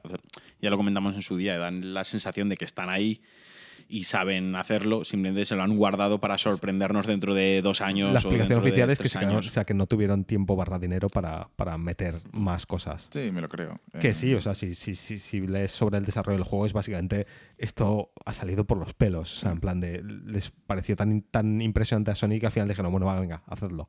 Pero Sí. Yo por añadir lo que habéis dicho, bueno, el- la con- el- el- lo negativo que diría es lo mismo que José, la falta de enemigos y jefes. Y por añadir diría que para mí God of War estaba muerta, o sea, en- muerta y enterrada, eh, no había nada que hacer con esa saga. Eh, de hecho, la Ascension ya me pareció más de lo mismo, aunque Ascension no era mal juego, pero era más de lo mismo. Sí, es el Tomb Raider 3 de God of War. Eh, para mí era el caso de. Gears of War estaba en, la en el mismo papel, ¿vale? Sí. Gears of War me parece que Pero estaba que también es- en la wow. mierda. Y el 4 Y me este parece que sí. el 4 no ha hecho nada nuevo. No, Mm. Y, sin Y God of War sí que ha sabido sí. Resurgir de sus cenizas y hacer el mejor Sí, juego no, que ha hecho hasta ahora. Poniendo la cámara al hombro. eh, Exacto. que- que es- El y, y luego la otra cosa que quería alabar es el en, el en el sentido del trabajo de dirección, la pelea del principio contra Sí, el, el el desconocido. desconocido. de los O sea, mejores momentos de videojuegos de o sea, la es que es una, un plano secuencia Yo digno de recuerdo en, película. en Telegram que, que lo jugué antes que vosotros porque, por lo que que- sea, llegué unas horas antes y os puse, acabo de vivir la pelea, en mayúsculas. Es que Y es uno de los mejores sí, sí, momentos. no, no, no, esos momentos de los videojuegos importantes, ese es uno de ellos. Sí. Y luego el juego tiene otro, que no voy a entrar en spoilers, pero es el otro, el otro momento El otro del juego, momento, que es que te pone los pelos de punta, Sí. me parece increíble. O sea, Está muy bien ah, llevado. Y el final del juego es muy bueno A- de a cara a abrir, abrir más. eh, cómo, va, cómo, cómo va a continuar la saga. O sea, a mí lo que una de las cosas que más me flipó y que me dejó muy buen recuerdo es la narrativa es- eh, tiene ciertos puntos muy orgánicos. Cuando tú vas, eh, te están contando algo, el NPC este que hace de narrador de la historia, el- La cabeza. la Sí, cabeza que te hace de narrador. Al final Sí. es, es quien te está dando información sobre el mundo y el juego, que ya me parece guay como han metido ese personaje, han metido el narrador del juego ahí para que no tengas que estar leyendo e interrumpiendo el juego. con el acentazo inglés, muy gracioso, Exacto. muy repipi. Cuando, Sí. cuando paras en algún sitio, claro, eh, él te está contando cosas, pero como el juego es un sandbox, eh, tú puedes parar cuando quieras hacer otras cosas. Entonces te bajas. Y se acaba ahí lo que te está contando. Te subes otra vez a la barca y a lo mejor a los tres minutos dices, bueno, como te estaba contando, y empieza que- el niño y él a hablar de la movida que te estaban hablando hace 10 Eso es- minutos y lo, con una, también lo hacía. con una muletilla muy buena. Es una técnica que hemos empezado a ver en los últimos dos, tres años con Uncharted, con este, con, Con Red, Dead, Red Dead sí, también lo hace. El como te iba diciendo. Sí, es, es guay porque si te fijas hay como patrones o, o mod- no modas, pero patrones de desarrollo de videojuegos que empiezas a ver una técnica a usar y luego en los siguientes dos o tres juegos que salen... Pero porque queda sigues. bien, queda muy Es que orgánico. me parece muy guay, natural. ¿eh? Es genial, porque no te claro. lo esperas. Pues es el momento en el que alguien descubre de, ostras, podemos hacer esto en este juego. Pero además mola porque no, no es que tiene cinco muletillas para introducirlo. No, es, es- que hay sí. casi infinito. O sea, está súper bien traído. Son horas y horas de Y grabación. claro, porque además recuerda en el momento en el que te has dejado la conversación, si no te ha contado tres frases más, es- no sé, me, me sorprendió Sí, mucho. a, Lo, a mí me ha gustado mucho de este God of War que en el fondo es un juego muy íntimo, muy pequeñito. Sí. Eh, al final que hay cuatro personajes. es muy personal. Sí. O sea, es muy personal tanto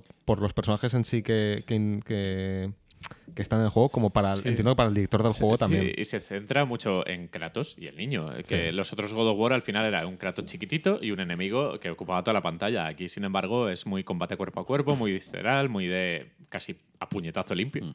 Sí. Y, y, eh, quizás le sobran horas al juego, pero bueno, esto es un mal que han tenido muchos juegos este año.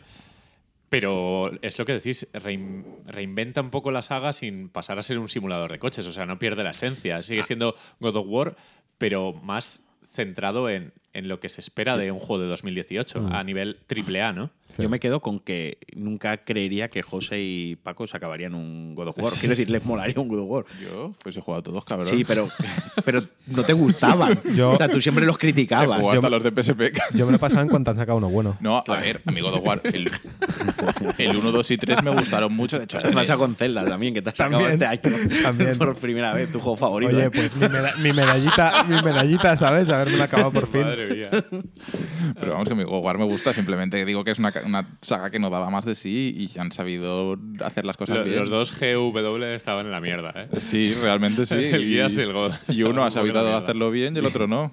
Y cada uno que se cuenta, ya está. O sea, Ala, ala. Mándales el recadito. este año sale el Gears 5, ¿Qué- el qué es eso? 2019. Ok. Pero es que el 4 me pareció horrible. O sea, Está Sí, el 4. Nada, este lo han hecho muy bien con este God of War. Y bueno, eh, deja pie a secuela, a lo que sea, a lo que salga. Y si lo dejan así no me parece mal tampoco. ¿eh? no, pero sí. que saldrá, sí. Sí. A mí me me, parece mal. el final me pareció más. bien. O sea, que decir, Sí. lo, lo podría cerrar ahí Ah, sin sí. narrativamente. Además, se han, se han guardado los dioses buenos. Claro. Sí, sí, sí. Se han guardado los- No, la, y se han la guardado un poco de los fuegos artificiales, que este los tiene, para, pero para el siguiente se han guardado a Hulk y se han guardado a Iron Man, ¿no? Oye, pues yo, Ya. yo firmaba un, un Avengers, bueno, un juego de Thor hecho con, con este motor. No, y lo, que, lo que firmamos, que esto ya lo hablamos, volviendo a Spider-Man, es que de una vez Marvel coja a Insomniac o a quien sea y haga un canon de todo esto. y Pero es salgan que- juegos- O sea, se supone es- que está en desarrollo aquel de Square Enix de, Avengers. pero eso a lo Con mejor no, Square pero Enix, hace ¿sabes? dos Como el años Kingdom se- Hearts te lo van a sacar de los Hace igual. dos años que no se sabe nada de ese Con- ¿Te juego. imaginas que sacan ahí. un Avengers con los muñequitos los, de los Kingdom, Kingdom Hearts, con los, Con el rollo Kingdom Hearts. los con- animes estos? El Kingdom Hearts Deliverance. No vuelvo Sí. a ver una peli Marvel más en mi vida, tío. O sea, me joden eh, todo el rollo. Ay. Bueno, eh, yo iba. Tienes que chafa el libro. Ya, bueno, yo iba a hablar de Red Dead. Es que hemos planteado mal el programa. del- Eh, Cu- cuéntanos. ¿qué es, lo, ver. qué es lo que no te ha gustado a ti de Red Dead? A ver, eh, como sandbox. Ahora te apañas tú. No, no, te apañas tú con José. Ya no, quiero saber. No, no, a, te a ver, lo hemos dicho todo. eh. O Yo sea, tu, quería- go- tu goti es Red Dead. Sí, Exacto. mi GOTY es Red Dead, pero representando a, los AAA, a lo que al fin y al cabo es lo que hace que avance la industria. Yo lo hablaba ayer eh, en el coche con José, que a mí Red Dead, pese a sus excesos, virtudes, defectos, todo lo que hace bien y todo lo que hace sobre todo mal, que es un poco lo que se le puede achacar, eh, es, es un puzzle tan mastodóntico que el mero hecho de que funcione a mí me parece un logro. Y como, como obra mastodóntica que es, como representante en plan de si tienes que enseñarle a alguien fuera de los videojuegos un juego, yo elegiría ahora mismo Red Dead 2 en plan, mira, eh, la tecnología está aquí, eh, o sea, ha llegado hasta aquí, sabe hacer esto, sabe contar una historia quizás mejor que una película, o que una buena película, sabe transmitir mejor que cualquier otro medio, que la literatura, que tal. Y, y pese a todas las mierdecitas que tiene, que, que las sabemos todos, las hemos eh, discutido, eh, hablamos en el spoiler cast este de, de esas mierdecitas que nos han molestado, pero esos logros que, que ha conseguido creo que entierran eh, todo lo malo que se puede decir de él. Y mira que God of War, Spider-Man, eh, todos los AAA de este año, eh, juegos que nos dejamos quizás Monster Hunter, Super Smash Bros., o sea, todas estas bestias, que Assassin's Creed, creo que Red Dead para mí es el, el que lleva el dorsal con el número uno de el AAA es esto, es lo que hace que gracias a este AAA pueda salir luego un Celeste, un Death Cells o lo que sea, es lo que empuja a la industria a seguir hacia adelante y- mi experiencia ha sido la de quedarme embobado durante las 70 horas que le habré dedicado, lo que sea, con, con los altibajos que tengo también cuando critico cualquier otra obra. Cuando veo una película y son solo dos horas, y si en dos horas la cagan muchas veces, eh, ¿por qué no la van a 70 cagar? horas dan Sí. tiempo para cagarla Sí, mucho. y, y aún así. Y eso hemos rascado, y en general Sí, hemos sí. rascado el. También es que es fácil decir, a veces es más fácil decirlo lo negativo que, que lo positivo. A ver, Sí, sí, sí. No nos hemos cortado. No, No, no, nos no. hemos quedado cortos hablando de lo positivo. quiero Sí, decir. sí, sí, Nadie sí. duda de que es una obra titánica.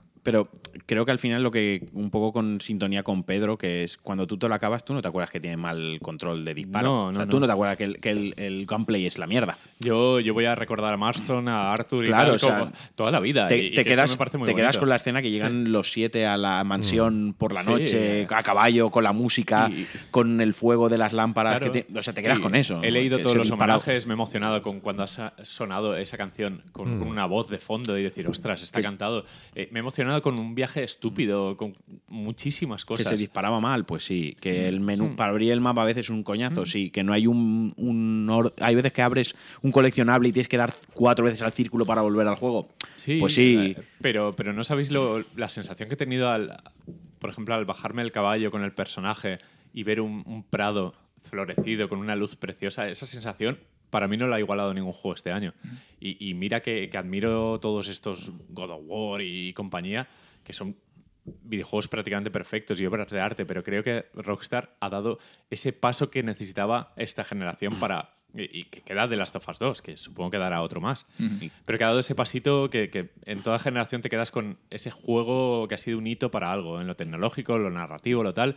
Y dentro de los AAA me parece el más grande. Ha No, sé si el mejor, pero ha, el más ha grande. Hmm. reventado cifras y récords en volumen Sí, de no, dinero. O sea, a lo que lo que por lo que está comentando Pedro, al final es cuando la gente todavía tiene la percepción, ah, los videojuegos es, no es el ejemplo, es decir, no, es que ya solo en el primer fin de semana ha sacado más pasta que cualquier película estrenada en los últimos cinco años, en su primer fin de semana. Quiero Pero si decir, tuvierais, si viajarais al pasado a 1990, por ejemplo, que ya había videojuegos, y os tenéis que llevar algo de actual, yo me llevaría a Red Dead hombre, yo no, mira, yo no porque se mueren. No, no, le- no lo da- pueden asimilar, les No, da no, no, un exacto, ictus, tío. se- se quedan muñecos. llevo- Hay, muchas cosas que me llevaría antes que Red Dead, No, pero, pero entiendo Dice para enseñar Sí. los videojuegos.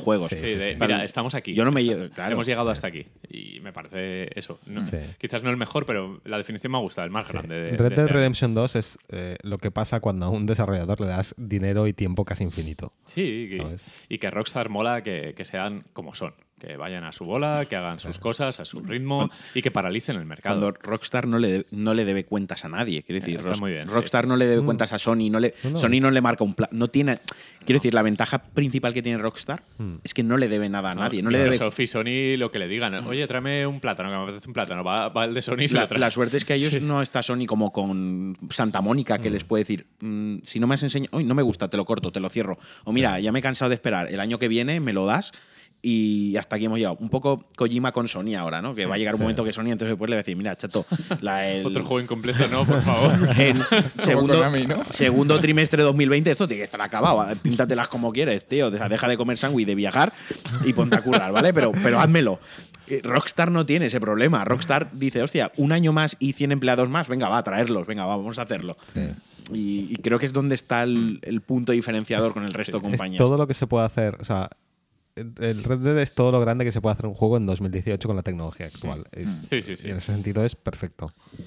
Yo estoy ahí con Pedro. Muy bien, muy bien, el comando Dead. Sí, sí, sí. Bueno, pues se ha quedado Pero, un buen año. ¿no? pero bien que no es tu Goti. No, no, claro. O sea, mi Eh, Goti a ver, es, a ver, es es mi- que si protagoniza algo tiene que. Claro, a ver, que barrer que pa' barrer un casa. poquito para casa, que quiero que me llamen para la secuela, José. ¿Sabes? Para la campaña de publicidad de PlayStation España, sí. Yo quiero hacer última la última anotación, que es mi decepción 2019. Eh, mira, no hemos 18. Ay, pensado, pues mira, ¿eh? es verdad. Sí, yo sí, porque venía calentito. Porque te- lo tenía encima de la mesa. A ver. Para mí es el Assassin's Creed Odyssey. He jugado un juego totalmente diferente al que ha jugado todo Twitter y ha jugado toda la prensa y ha jugado todo el mundo. Yo, no lo he jugado porque no yo quiero juego que me ju- pases. Yo jugado un juego que tiene malas animaciones, tiene malas texturas, tiene una iluminación regulera, tiene un combate nefasto. O sea, he jugado un juego de mierda. No de mierda, pero. Joder. he jugado un juego- Vamos bien, ¿eh? A mí me gustó. Ah, No, pero que, que el podcast iba bien. Igual, igual tu play está rota y por eso se ve mal. No, o igual es buen sandbox y no lo sabía apreciar. A lo que voy es que es como que tú coges Origin y está tan cuidado, está tan bien todo, y coges eh, Odyssey y quitando del mapa, que es más grande, más tocho y más barco, es como un paso atrás en todos los aspectos del juego. El combate es peor. Por ejemplo, una- un detalle es que me dieron ganas de partir el juego. O sea, desde el minuto uno, tú coges. Estás, han querido hacer un RPG, ¿no? Pues, Venga, pues coño, haced bien el, el rollo RPG. Tú coges armaduras. Entonces, cuando ya has cogido un casco, por ejemplo, que tiene arriba unas plumas de espartano, por poner un ejemplo, Sí. luego coges una boina de soldado raso Sí. y automáticamente le puedes cambiar la apariencia a casco con las plumas arriba. Vale. O sea, no te tienes que ir a un herrero que te cambia la apariencia y pagar 300 monedas es- por cambiar la apariencia. Desde el minuto uno tienes accesible. Pero eso es malo. Sí, claro, me parece un coñazo, quiero decir. No Como me un parece un- cañazo, no es, no es es como que lo veo súper... mm, No, Un poco realista. no, no, sí, claro, el- el- es todo realista. Bueno, yo qué sé. No, pero no le veo el valor añadido a decir, guau, me voy a construir una. No Pues tiene el gua- incentivo de. guapo. Voy a buscarme Claro. una armadura guapa, voy a hacerme esta misión o voy a subirme arriba a esa montaña que hay una armadura que me gusta estéticamente porque sé que me la puedo montar gratis en un No te la puedes montar, necesitas tener la armadura una No, vez para poder pero- tener esa apariencia. Ya, pero a lo mejor una buena cambia el color, por ejemplo, pero estéticamente es muy similar. Y Paco me está entendiendo, tú no lo has jugado. Paco lo ha, lo ha jugado.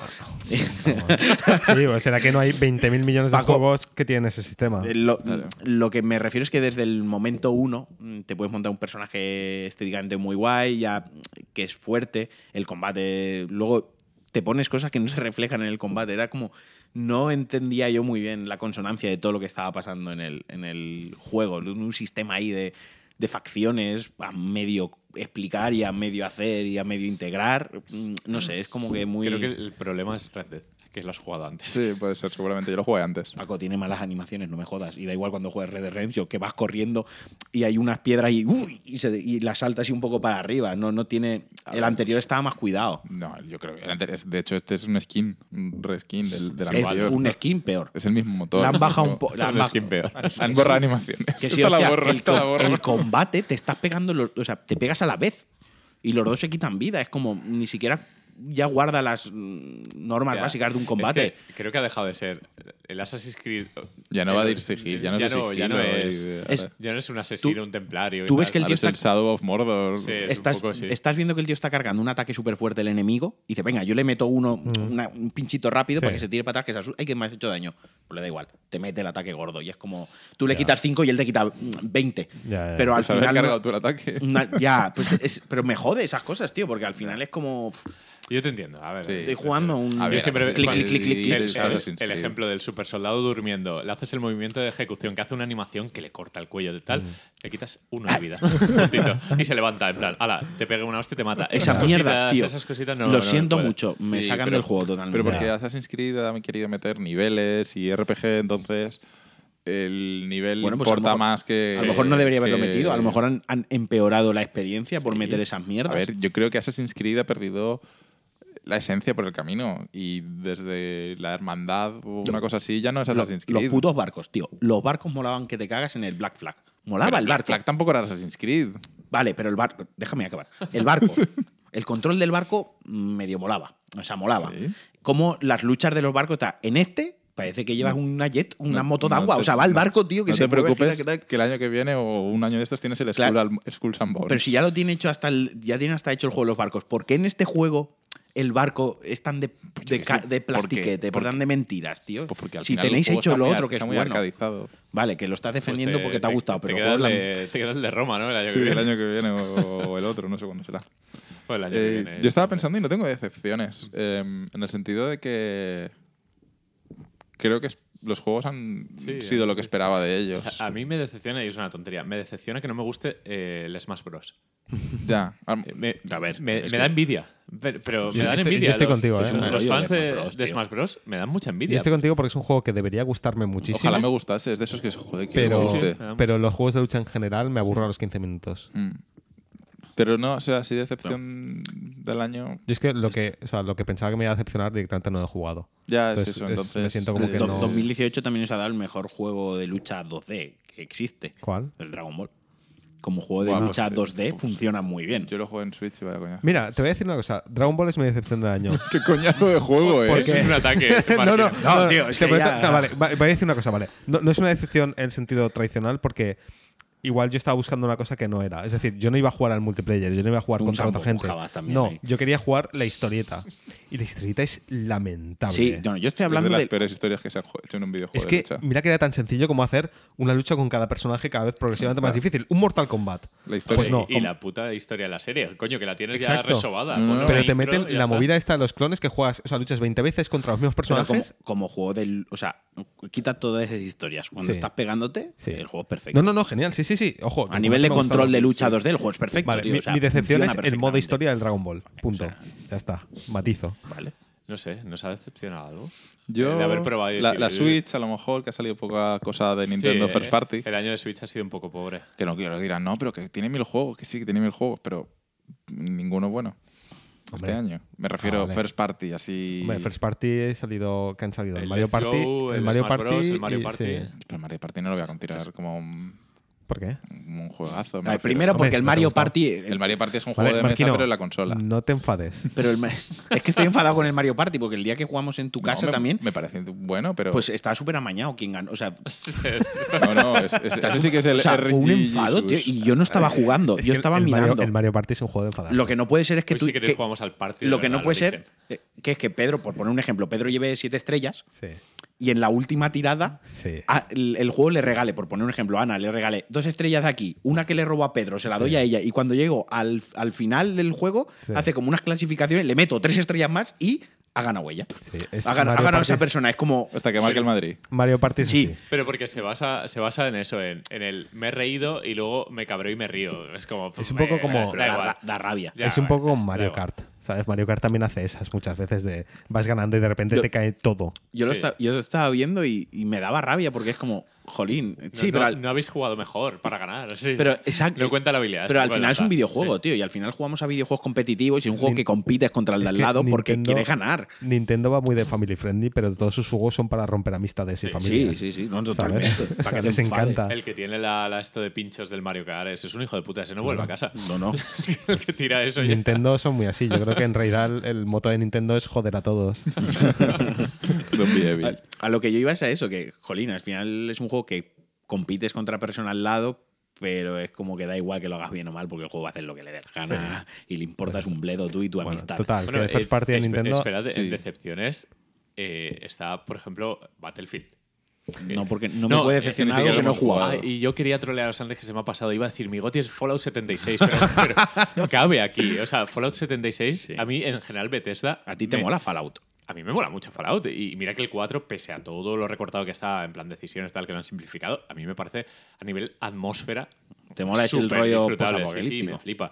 Pero el Fallout 76, le- que lo estaban regalando el otro día, no Sí. sé si era fake o no, pero con carne o con, ¿Con con, congelados o algo así. Salió una imagen en un, ¿En serio? Esos, esos los pepinillos del mundo de los videojuegos, que Sí. ya prefieren tirar los pepinillos que venderlos. Por, por Sí, pero porque, porque le sabe mal enterrarlo el juego, Claro. pero. Supongo que eso sido una decepción general en la industria, más Mola- que personal. Molaría el- Sí. la parcela al lado No, del eh, LT. pero, pero personal, porque no ha dado lugar a Bueno, probarlo. Hem- Hemos hecho quita bicho. Ya, ya, ni siquiera lo hemos probado. es- Y Eso no te llega a decepcionar porque es que. Yo tenía la beta y no la probé. Lo que decías de, de Battlefield, eh, lo último que he estado leyendo de Battlefield es como lo contrario, como que la gente está empezando a gustarle. Y no sé si es que lo están arreglando o qué. suele- Battlefield ya tuvo esa mierda con el, con el anterior, con el Battlefield El 1, uno. que cuando salió el multiplayer Sí. al- l- estaba muy desequilibrado, algunas armas, los respawn, era como que... Y sacaron, luego sacaron al modo conquista este, que avanzabas, El sacaron operaciones. operaciones, sacaron dos o tres mapas y rebalancearon las cosas y poco a poco la comunidad lo fue apoyando más. Pero esa comunidad que lo apoya más, al final es los hardcore de PC. Ya. Quiero decir, el público de ir al game y Y comprarlo... ni siquiera los hardcore de Battlefield. Los Exacto. hardcore de Battlefield están un poco mosqueados. Está jugando pues la gente eso casual y tal, que a lo mejor No. al fin y al cabo es lo que le interesa a EA, ¿no? Que juegue. Quieren que juegue a todo el mundo, Sí. entiendo. O sea, es un poco. no Yo sé. creo que al final es que compres los power-ups estos que venden dentro del juego, que te Ya, dan más experiencia, que, que Y es estés que un poco en la movida esa La que impresión llevan que me había ellos, dado en pero- general era eso, que empezó todo mal, todo mal, todo el Sí. mundo diciendo que es una mierda. Y poco a poco he visto más gente decir, oye, pues al final resulta ver, que Battlefront bien. 2 fue de Sí este que año. hay, mucha gente eh, a la que No, sigo que pasado. juega muy bien a shooters, Sí. que le pega a todo. Sí. Y de Battlefield 5 hablan muy mal de los mapas. Dicen que son mapas muy vagos, eh, llanuras, en plan. Es que spawneas a un kilómetro y te veo, no hay, no hay nada. O sea, la orografía es muy pobre. creo que ha llegado el momento de que EA eh, saque Bad Company 3. Por cierto, O sea- eh, Paco y yo hemos jugado a Anthem, que no hemos hablado de Ah, es esto. verdad, habéis jugado. Pero se, Bueno, se puede cierran, hablar. cierran el podcast de los geos. o sea. Aparecen los geos. Sí. Si nos vamos con hablando No, de Anthem, Nos mejor. cierran el, el Patreon. Ah, no. Pero estuvo, a estuvo bien. Que, que le queda muy poquito. Eh, sorprendentemente optimizado para un PC como el mío, que la CPU tal, eh, se ve muy bien. Obviamente, downgrade, ya lo sabemos todo. eh, Los vídeos esos eran ciencia ficción, se ve muy bien. Y es Destiny. O sea, no esperéis nada. Vale. Destiny pero- de Division. Pero vamos a jugarlo. No O me sea, gustó eh, ninguno de los dos se, se controla muy bien, eh, se ve muy bonito. En la este, narrativa es muy los, chula. los, em, los equipos eran de 3 o de Cuatro, 4. de cuatro. Vale, este podemos jugar todos. podemos ser amigos otra vez. Vamos, chicos. Pero es eh, de primeras eh, una misión en la bet- en el alfa, no sé qué. Prealfa Eh. Prealfa eh, con un NDA de estos de, de que nos cierran el podcast. Una misión como eh, con el guía este del Destiny, el, el Sí, polígono el este orbe, volador, sí. el orbe, que era igual. Era Sí, eh, tienes- recoge fichitas mientras aguantas la horda. eh, eh, fue una- o sea, una Tienes, el, catástrofe de tienes el misión. fantasma este, que es Sí. el mismo que el de Destiny, es- y tienes las misiones de aguanta aquí un momento que estoy haciendo cosas. Es, es un clon de Destiny. Lo jugaremos Pero porque, en tercera persona. porque se juega bien. Hablando Sí, de Destiny, es un- ¿Destiny 2 salió este año? No, va a salir este año. No, Destiny 2 Ah, perdón. salió en 2018. No, salió el año pasado. Vale, entonces nada. que ¿Debe es, ser tu decepción? que es de, que es de Destiny. Eh, No, bien, no sé. Lo regalaron. Sí, es verdad, lo regalaron. Lo en regalaron PlayStation. en Plus y en consolas también. Sí. O sea, en PC también estuvo fin de semana de la BlizzCon gratis. Pues eh, ya enlazamos, ya que estamos. Yo estaba Lo- pensando, hostia, de Division 2, qué ganas tengo con lo que esperamos, ¿no? De 2019. Yo, venga. yo me. medio rápido. Yo he apuntado cuatro títulos, los voy a decir así rápidamente. Yo para 2019 quiero el, el Doom, es quizás el que más que espere. El Metro Exodus, los dos anteriores me fliparon y creo que Metro va a ser un Yo juego. con Metro estoy un poco escéptico, ¿eh? Va a salir y se te van a caer los pantalones al suelo, tío, porque al final narrativamente Así va a ser muy bueno y técnicamente. Doom tengo muchas ganas. El Metro, no sé qué tiene. Creo que el. Hostia, es que no, voy a- no sé si voy a decir esto. Es que lo han hecho más de mundo. Más de mundo abierto. Qué bien traído. No, es verdad, el 1 y el 2 eran pasilleros realmente. Sí, sí, pasilleros. pasilleros, y este sí. es- va a ser de mundo abierto. Bueno, yo, yo confío, ¿eh? O sea. Eh, A mí la ambientación me puede y lo voy a jugar, sí. Luego Resident Evil 2, porque tiene una pintaza del, de la Ostras, hostia. O sea, además es ya, está Es- ya es ahí. ya, Ya, es ya. el 20 y algo de enero. Sí, sí. qué ganitas. qué Y ganitas, este favor. que creo que será el único que lo juegue y el único que lo espera, el Devil May Cry. Yo sí no lo voy a jugar. Yo, ta- yo también lo espero, ¿eh? Buah, pues, Hoy he va- visto va a ser un en Reddit los modelados que, que bien se ve No, el no, juego. el juego, an- música, eh, el control, la es como espectacularidad. eh, el DMC, pero japonés. japonés. Eh, Va a ser, yo creo que va a ser una se va, va a ser una gran sorpresa. La gente no se lo espera tan bueno como va a salir el juego.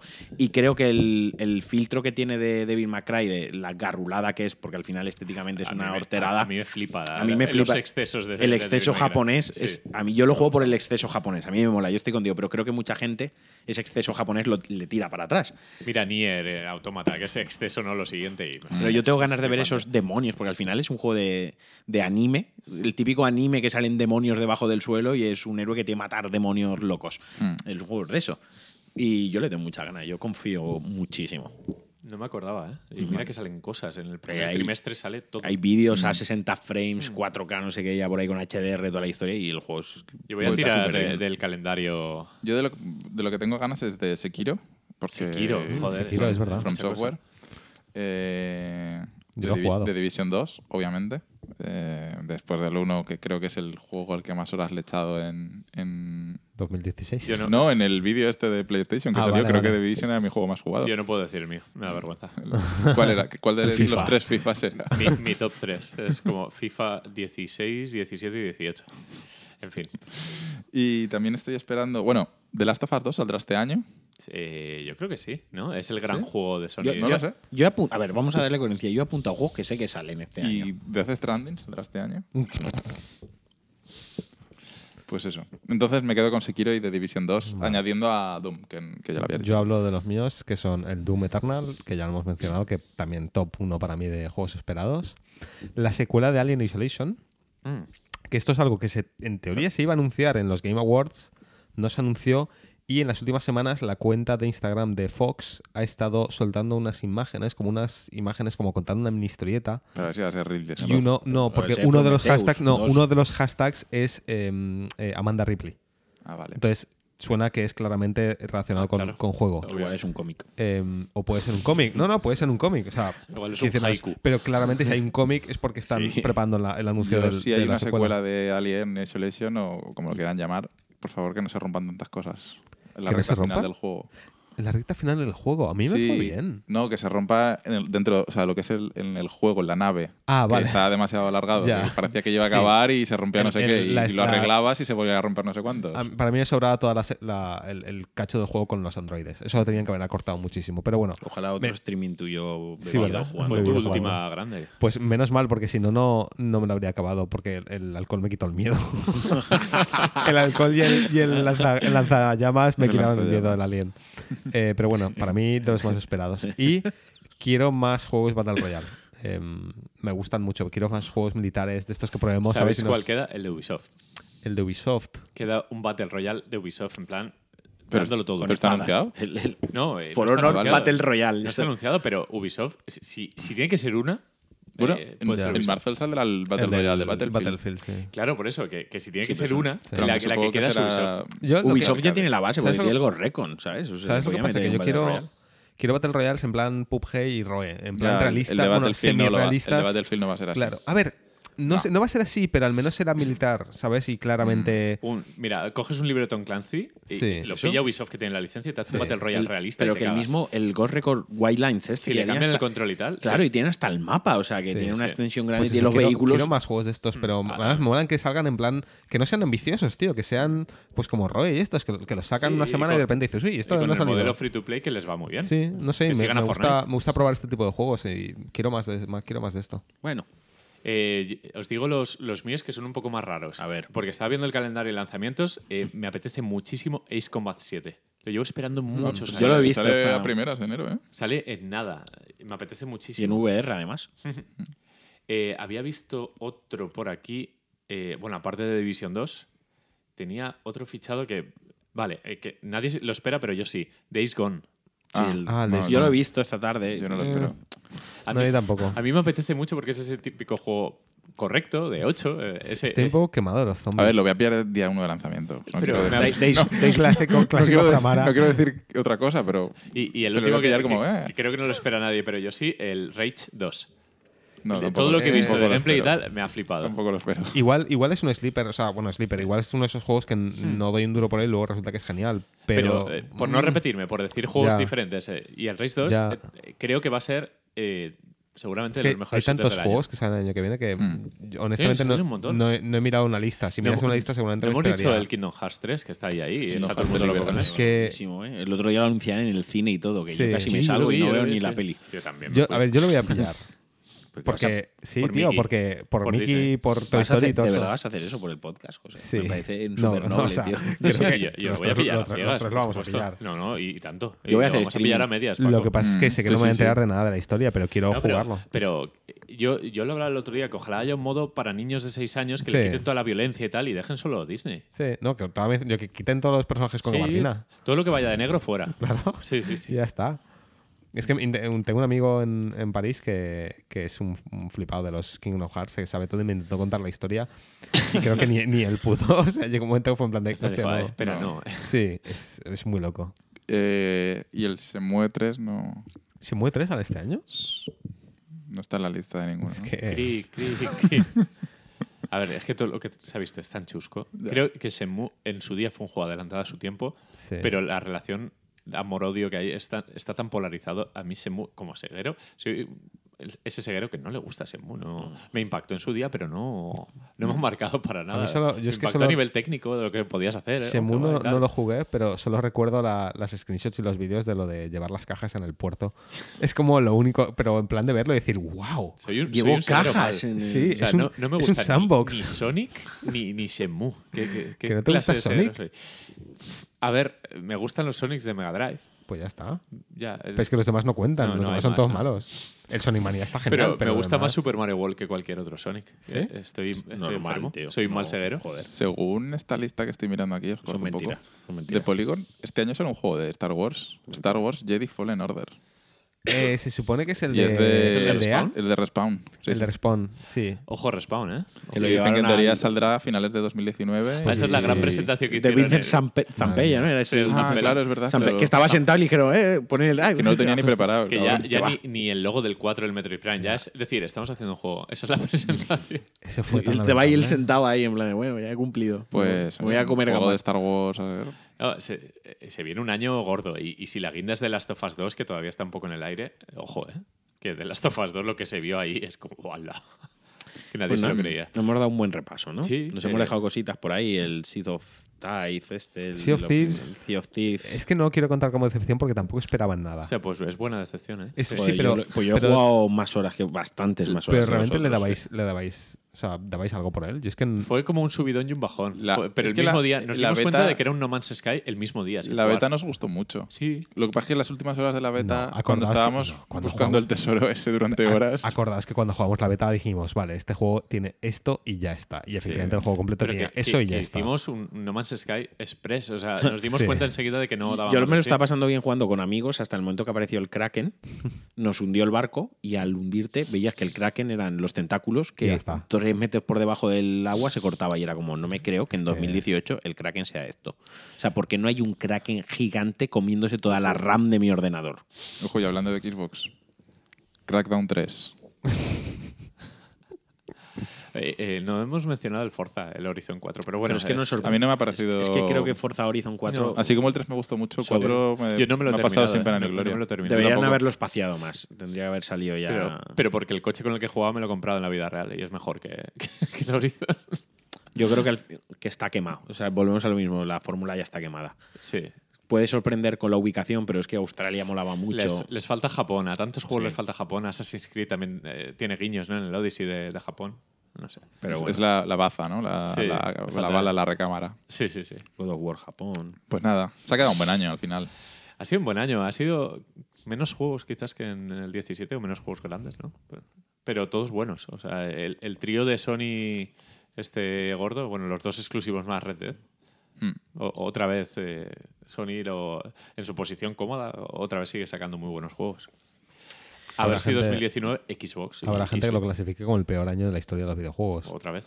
como siempre. Eh, le toca. Es, eh, 2019 es un año muy bonito porque van a presentar hardware nuevo. Eh, Ya le toca, ¿no? ¿Seguro? Sí, en teoría eh, Sony, lo que comentamos en un podcast, que va a hacer su propio evento, no va a Sí, ir al no, E3, no vale- va, va a hacer su propio evento. Que tres más raro. Lo que todo o sea, apunta que va vas a ser- presentar hardware Uf, sí, sí. y ya se ha filtrado o se ha dado a conocer, no sé cómo está el tema, eh, el proyecto de Xbox Anaconda.